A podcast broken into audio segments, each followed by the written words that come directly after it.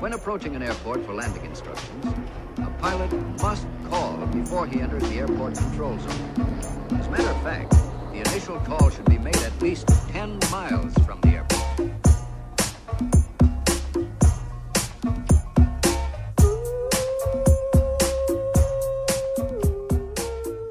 Como é que é, maltinha? Daqui é a vossa Boombex. Bem-vindos ao episódio número 49 de Fuso. Como é que estão? Estamos bem? Espero que sim. Eu hoje, pronto, gostava que fosse assim um episódio mais para o levezito. Vamos lá ver, depois da, da bigorne de aço com que levámos em cima no último episódio. Um, mas pronto, eu não posso avançar sem agradecer às muitas mensagens que, que, que recebi. Vou-vos dizer que algumas com histórias pessoais tremendas, terríveis, pá, e que eu não vou esquecer tão cedo. Agradeço muito uh, essa coragem e generosidade na partilha e por me ajudarem a pensar. Eu tentei responder a todas as que vi, se me escapou alguma, peço desculpa, que elas às vezes misturam-se com respostas a stories sobre, sobre a minha horta, que é este o mundo complexo em que vivemos. Uh, mas mesmo, muito obrigada. Uh, pá, eu vou continuar a acompanhar esta questão. Havemos de voltar a este tema, mas para já acho que é importante conseguir ter um bocadinho mais de objetividade e distância, que ainda não é o caso. Longe disso. Portanto, voltemos aos temas insignificantes por hoje, que é onde a vossa boom está mais confortável. Olhem, tenho uma reflexão para partilhar convosco, uh, que é o seguinte. Vocês não sentem que neste momento há uma epidemia de querer ler? Ler! Toda a gente quer ler bué! E mais! Agora, sério, eu não sei se tenho calhado, tipo, esbarrar-me com isto, mas sinto que Portugal inteiro, enquanto sociedade, está a querer ler mais. Não é só porque acho que se perguntarmos uma a uma às pessoas todas no mundo, ninguém vai dizer tipo, não, para acaso acho que leio o suficiente. Acho que leio o suficiente. Exatamente o suficiente. Se me dessem a opção, eu até nem lia mais, entendem? Porque eu estou 100% satisfeito com o tempo que dedico à leitura. não, não é? Não. É sempre uh, uma. Ai, gostava imenso de ler mais, de arranjar tempo para ler mais mas não consigo, mas gostava tanto. Tipo, é sempre um tom meio punitivo de quem está em falta. Eu não sei quando é que isto aconteceu à leitura. Eu achava que essa parte da obrigação tinha ficado tipo nos, nos maias. Percebem? No nono ano. É, é, e eu sinto que, que, que, que a sociedade tornou o não ler numa vergonha. Não é? Meio que, que, que emborrece uma pessoa. Não fica bem dizer, tipo, se alguém assume candidamente, tipo, pronto, pá, não sei, pá, não curto, não curto ler, sabes? Pá, não curto, curto fazer outras merdas, tipo, curto praticar escalada, curto carros, pá, mas não curto ler, não curto ler. Não leio há 27 anos, pá. O último livro que eu li foi a aparição na escola e eu odiei. Odiei. Uh, as palavras são pedras, mas é o caralho, ó Virgílio. Está bem? As tuas, se calhar, são pedras, porque custam custam a entrar, custam a carregar. Vou-te contar, és uma seca do capeta, ó oh, Virgílio. Ada-se. Não, não é? Não se pode assumir isto em público hoje em dia, porque uma pessoa fica tipo, ui, olha que este pivete lerdo. Alerta bronco! Isto não é um pouco injusto? É um bocado, é um bocado a reflexão que vos trago aqui hoje. Sinto que uma pessoa já não pode ser honesta em relação aos seus hábitos de leitura, porque menos que ler bastante ou querer ler bastante é de burro. Não sei. Vamos lá ver. Para mim, pá, ler para mim é fixe. Eu gosto. Uh, sinto, pronto, que não leio tudo o que gostava. E estou a dizer isto com uma daquelas boquilhas de cigarros fininhos, sabem, dos anos 20. Sinto que. Peraí, olá, calma, o que é que está a passar? Porque esta intensidade? Vá, anda aqui para o pé de mim. Mas o meu ponto é: é preciso gostar de ler.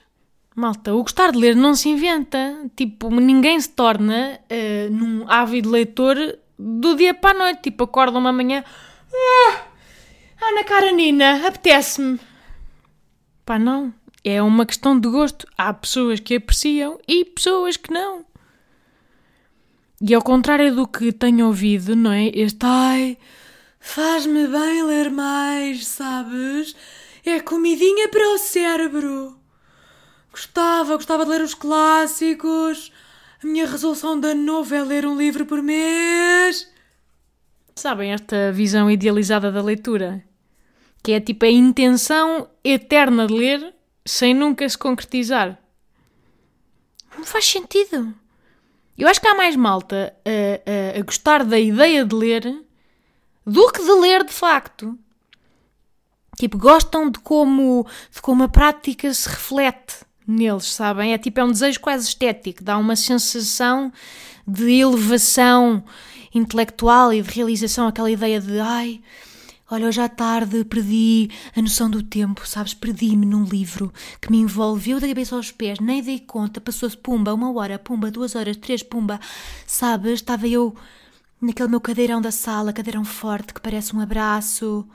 O, o, o banco para os pés, a minha mantinha, o meu chazinho, o, o, o candeeiro de leitura com luz amarela e a estante com infinitos livros por ler atrás. Uma planta que cai em cascata. Parece fantástico, não é? Esta ideia estética. Mas na prática, malta, o, o, ler, aquele ler real, não é? Não é bem isto. É tipo, é sempre meio desajeitado, não é? Porque uma pessoa começa sentada, mas de repente queimas no pescoço. Então vá, deita. Mas de repente já não tem posição, então vira para o outro lado. De repente dói as costas de repente tenho o braço dormente, de repente custa-me manter o livro aberto, porque a lombada é forte como a petaça, daquelas duras. De repente já temos também a nádega dormente.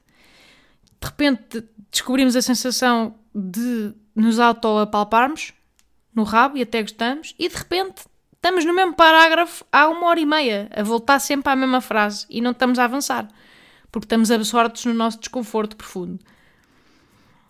Honestamente, malta, isto apetece? a mim, a mim apetece-me. Eu, eu arranjo tempo na minha vida porque muitas vezes apetece-me, mas muitas vezes também não, meu pips. E agora pensem nisto. Uh, nós já temos tão pouco tempo de lazer para fazer as merdas que gostamos. É para se ler não é uma delas, meio que caga nisso.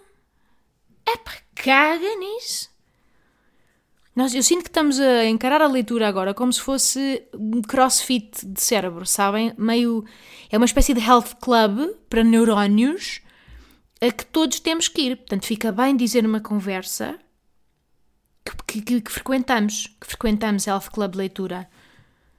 Não é? Meio comentar, comentar sempre posts de pessoas que leem, ai, também leio, também gosto, também, não é? Hum, comidinha para o cérebro.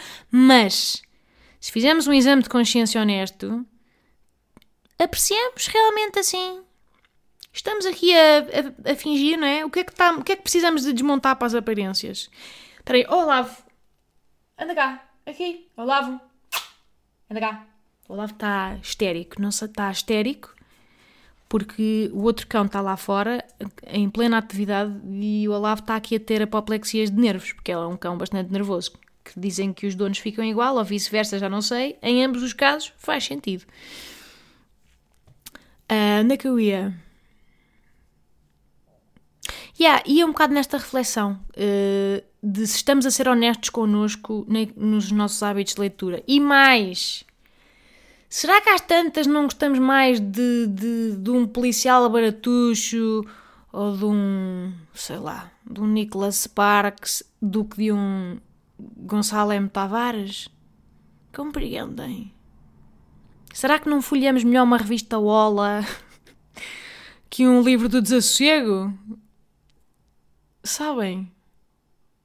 Não me estou, ou seja, não me estou a incluir. O meu ponto é, eu muitas vezes dou por mim a escolher leituras exigentes pá, que às vezes estou ali a mastigar e não está a entrar e eu, mas isto convém, porque deve ser bom e que eu tenho que aprender, e estou a. É um antitesão de lazer, porque estou em esforço, sabem? E acho que temos que acabar este reader shaming. E com a vergonha de praia, opá, a vergonha de praia que eu adoro mais é malta que só lê nas férias e acho ótimo. Eu também é quando leio mais. Só que depois meio que tem vergonha dos livros que leva, então compra uma capinha forrada de tecido para tapar a capa. Já viram isto? Tipo, está tá a fingir que está a mandar um Murakami, mas todos sabemos no nosso íntimo que aquilo é José, José Rodrigues dos Santos. Aquilo é um codex 34 de Auschwitz, que é sempre os nomes que o gajo escolhe. É sempre, vai sempre buscar palavras-chave uh, super sonantes. Codexes uh, e Auschwitz. Que os judeus, os judeus, como se sabe, perderam imenso tempo a resolver problemas relacionados com, com os Illuminati. Era uma das suas grandes preocupações lá nos campos. Bom, o meu ponto é não sei se estou a conseguir passar esta mensagem bem, mas eu acho que não faz sentido tornar o pouco tempo livre numa punição, sabem? Até acho que, que, que, que tira dignidade à leitura uma pessoa tornar o ler, o hábito de ler, que, que pode ser uma coisa tão boa, tornar o ler em comer brócolos, sabem? Para quê? Para quê tornar cada página num burpee? não. Não, Fónix, vamos ser honestos. Cada um lê o que quer, quando quer, ou não lê de todo. Acho injusto esta pressão, não só para o leitor forçado, como também para a leitura em geral. Acho que é o efeito é nefasto para ambos e desvirtuoso. Acho que não é suposto haver grande esforço. Quando apetece, realmente arranja-se tempo. E é suposto ser um prazer. Se não for, vamos, se calhar, cagar na testa deste, deste hábito. Porque eu acho que para quem não curte deve ser uma atividade de merda. Estão a ver, tipo, eixe. Ah, pronto, mais uma página. Ah, agora só faltam 297. Que deserto! Que deserto! Se estamos ansiosos que o livro acabe e não é pela história, é porque está tudo errado, malta. Vamos rever. Vamos rever internamente o que se passa. Compreendem o meu ponto? Bora não forçar um hábito só porque é eloquente e cool. Um, mais coisas. Olha, no outro dia, malta, no outro dia tentaram me impingir mais uma cegueira temporária. Ui, e vocês sabem, vocês sabem como eu sou sensível a estas coisas. Sou muito vulnerável. Eu não sei como é que ainda não fui apanhada num esquema em pirâmide ou num forex da merda, porque eu quero experimentar tudo, como sabem, de forma intensa e pouco consistente, depois abandono pouco tempo depois.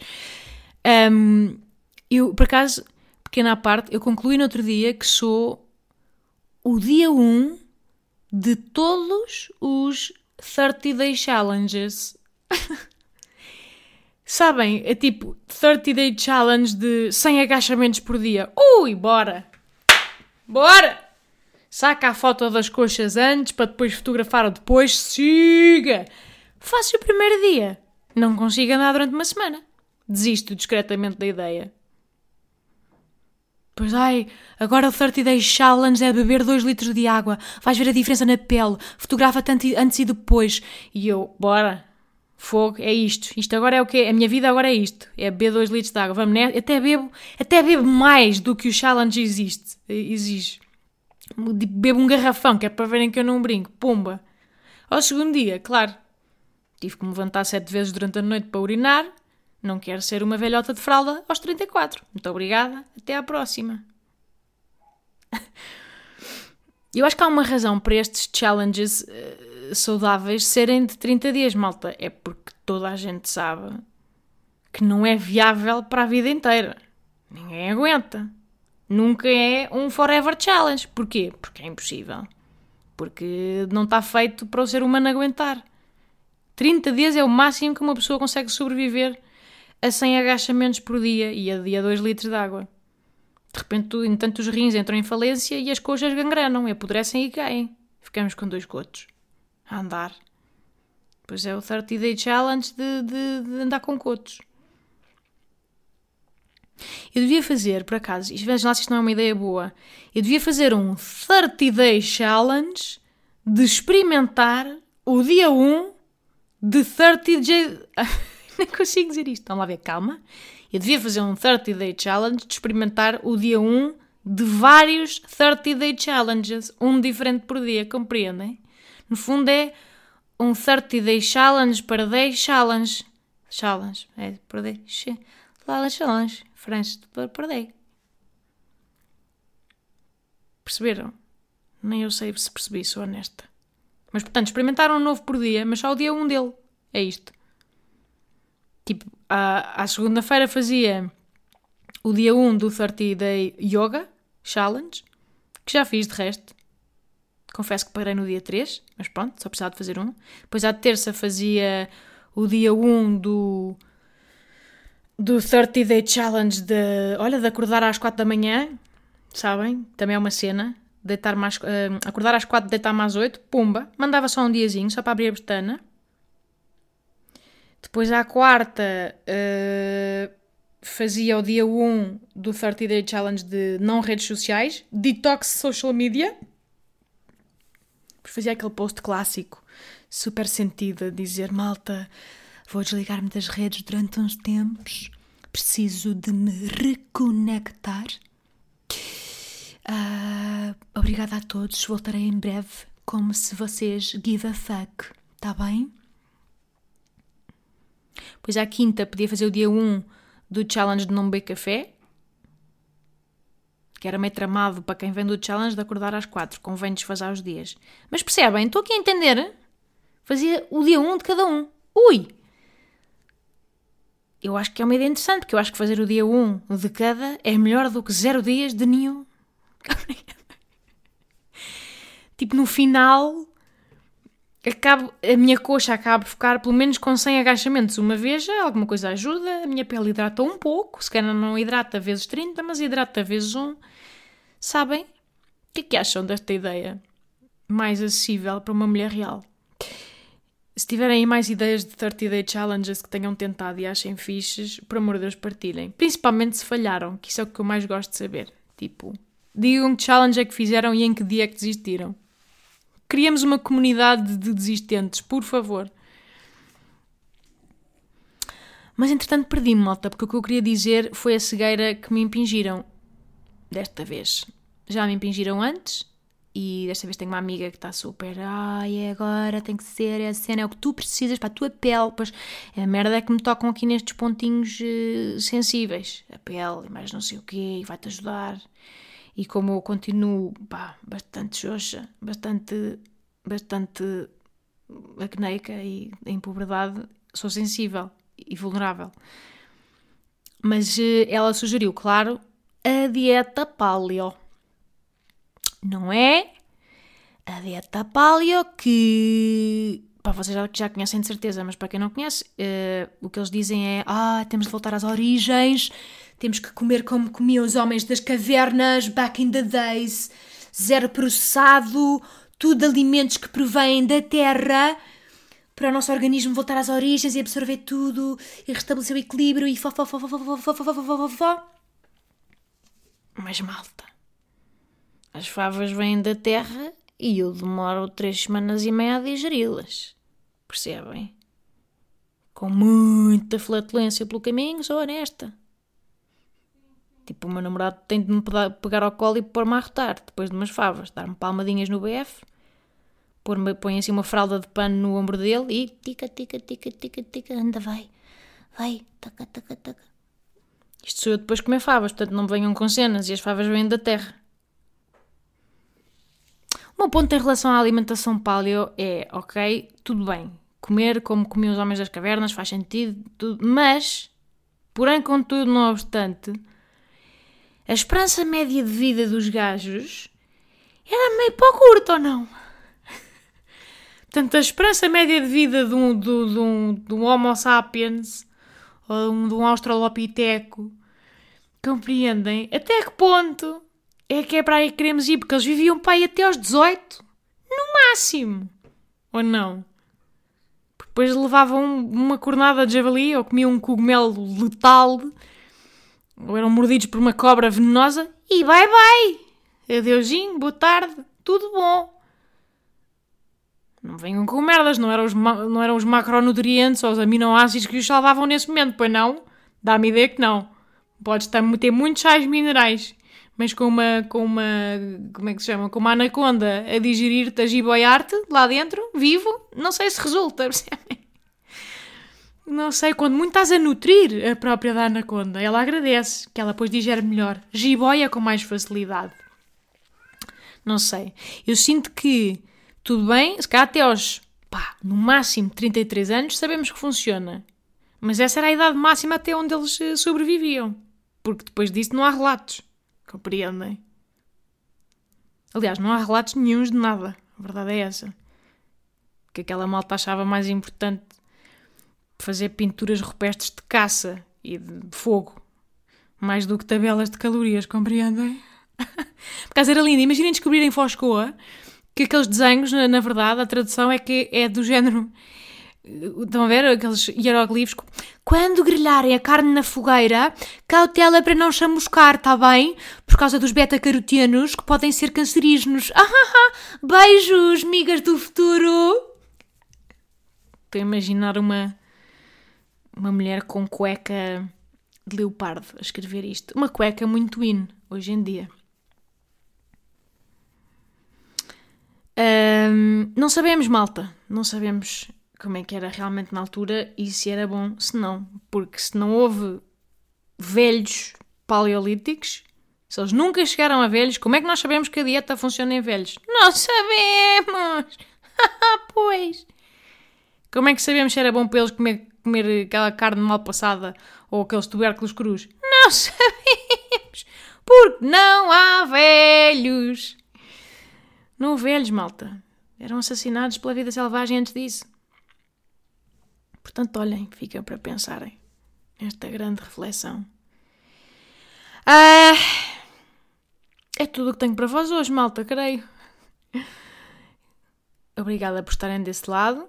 Não se esqueçam, 30 de Abril, deixar de fumar. Já tenho várias pessoas que se chegaram à frente para deixarem de fumar comigo. A ideia é fumarmos o último cigarro todos juntos no dia 30, em hora a combinar, ainda não sei como é que vou fazer, se vamos fazer um direto, é uma opção, pode ser fixe. E é isto, maltinho, olhem, espero que estejam bem, está uh, solinho, aproveitar essa benção e tinha saudades vossas. Beijinhos, fiquem bem e beijo!